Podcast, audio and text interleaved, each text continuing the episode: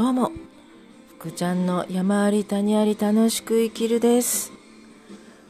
さて、梅雨に入りましたが、なんか晴れの日が多いような気がするんですけど、どうでしょうかね。皆様いかがお過ごしでしょうか。なんか最近ね、体調崩してる人が多いんですけれども、まあ、なんか寒かった、寒いってまではないですけども、なんか今日は涼しいなって思う感じの時があったり、もう暑くて扇風機をかけたい日もあったり、ちょっと寒暖の差が激しいような気がしてますね。さて、今日はですね、どんよりとした雲ですね。あお日様が出ていません。ただまだ雨は降ってないような気がしますね。さて、お天気会話はこの辺にして、今日のお題なんですが、皆さん知ってるでしょうかね？方眼ノートの活用術、活用術ですかね？をお話ししたいと思います。と、これ、たまたまなんですけども、はい、出ました、私のたまたまです。あの、この方眼ノートの活用術を、えっ、ー、と、ちょうど3、ん ?4 年前に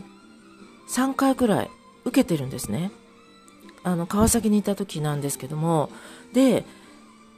ここ何日か前に何気にあ、違います。何日かじゃないですね。最近、このノートをちょっと見直す機会があって、見てみたら、なんとですね、不思議ですね。その、ちょうど3、4年、ん ?19 年なので、4年前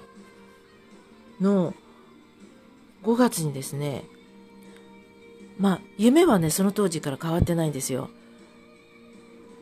その子供たちの周りの大人たちに楽しい場所を提供したいっていうその夢はその頃からなんで変わってないんですけどもそこにそのお金のこととその土地を探してそこに、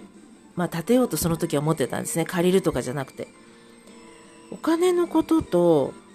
土地を並行して行うっていう行動のパターンですね。あの何かね皆さん本屋さんに行くといいと思います。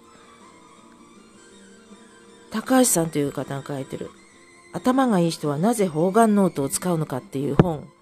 一度、まあ、あの電子書籍で最初の部分だけ立ち読みしても面白いかと思うんですけどこれってあ、まあえー、とその話はちょっと後にしましてその書いてたんですよね私。でびっくりしました。でその当時私がその考えていたことの整理をしているわけですけども事実と解釈と行動に分けるんですねその。でこの時なぜかそのキングコングの西野さんの多分本を読んだかなんかで仕事っていうのは他者に提供した労働の対価ではなくって他者に提供した価値の対価っていうことがあってそこに自分の価値を伝えるっていう文章を私自分で書いてるんですよ。で今私が、えっ、ー、と構築して作っているメソッドがこのまさに自分の価値を経験してきたこと自分の人生の経験してきたことをその無理なく無理なくっていうことはないですね。自然にこう楽しく提供できる価値。私の価値なんですねそれが。人生経験って私だけの経験じゃないですか。同じ経験を全く同じ経験をしてしたして 失礼しました。した人っていないと思うんですよね。なのでそれをお金にしていく。これって、その3、4年前に何気に私がこの方眼ノートで書いてるんですね。自分の能力を発揮するっていうことなんですけれども、だから不思議だなと思ったんです。たまたま書いてるんですけども、いや、まあ昔ねアファメーションっていうのもありましたけどその自分の理その理想というか夢をこう文章に書くといいっていうことをねあの言われてたんですけどもまさにこれなんですね。皆さんにおすすめです。もう頭の整理のためにもいいですし自分のなんかこう頭の中がモヤモヤしてるなって思ったり思った。あ今日はすいません。口が回りません。思ってる人はぜひおすすめです。方眼ノートの使い方。私はねその3回ちょっと受けたんですけども、ま、たまたま知り合いがそれを開いてくれたのであのやってみたんですけどね。これちょっとまたもう一回、えーと、今これから私がやろうとしていることのためにちょっともう一回こう書いてみようかなって思っているんですね。で最近いろんな人にモニタリングを頼んで私のこれからのその仕事で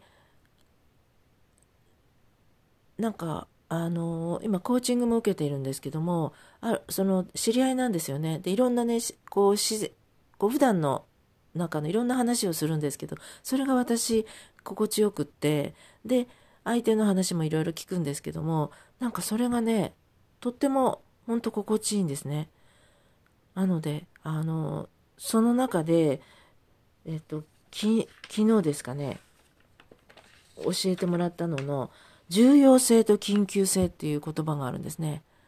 これは、えっ、と、セールスマンなんかは多分の方なんか、やったことある方は多分知ってらっしゃるんじゃないでしょうかね。で、あと、行動パターンの、なんかこうね、図、図式が思い出したんですよ。で、あの、優先順位って私よく言うんですけれども、行動するときに、一瞬でその優先順位を意外と私判断するんですね。何を先にしていくことが大事なのかって。それがその日の流れをスムーズにするための効率ではなくって、その日の流れを良くするための優先順位なんですよね。で、よくノートに書くといいってメモでもいいので、今日の行動で重要なことと緊急なことって書くことがある、うん、書くことがあるじゃないですね。書くといいっていうのをなんかで私聞いたことがあるんですよね。で、それと同じように、そのなぜ今、これなのか。それが緊急性なんですけど、で、なんでこれが必要なのかっていうのが重要性なんだそうです。この二つって結構キーパーソンだなって今思っています。で、私は前にも話したように、今までは一生懸命夢を実現するために私はやりたいです、やりたいですってずっといろんなとこで話してたんで、まあ、それ悪いことじゃないんですね。ただ、私の中で、緊急性を要するのは、これから20年生きていくためのお金を持つこと、得ることが緊急なんですよね。で、それが先にあって、そして、さっき言った平行なんですけどもちろん夢は持ち続けて平行に持ってるわけで、場所とかそういうのはもちろん声はかけるのもあるんですけども、優先順位は緊急性としてお金のことなんですよね。お金が先なんですよね。重要であり緊急なんですよね。で、場所とかそういうことに関しては今じゃないんですよね。で、その辺が分かってくると、皆さんも何か行動するときに、今緊急なのはどっちって、こう、考える思考、パターンにすると、そうか、今これ緊急じゃないな。で、例えばですね、赤ちゃんが、自分の子供がね、うわわわわ泣いています。で、ご飯の支度しています。何が緊急でしょうかね？泣いてる赤ちゃんのところに行って、何が何で泣いてるのか見に行くことが緊急ですよね。ご飯の支度は緊急じゃないですよね。後でもできますよね。そういうふうな形で、緊急、今、何が緊急でやることで、っていうのを判断する能力っていうのはとても必要だと思うんですね。皆さんも試しにやってみてください。なんか迷った時、何が今緊急？行動パターンのその何ですか、習慣をづけるための？で、これを私は今、こういう行動パターンというか、思考のね、この習慣性をつけ、つけていくっていうことをやろうかなと思っているので、これも一つのメソッドの一つにしていきたいなと思っています。それでは、楽しい習慣をお過ごしください。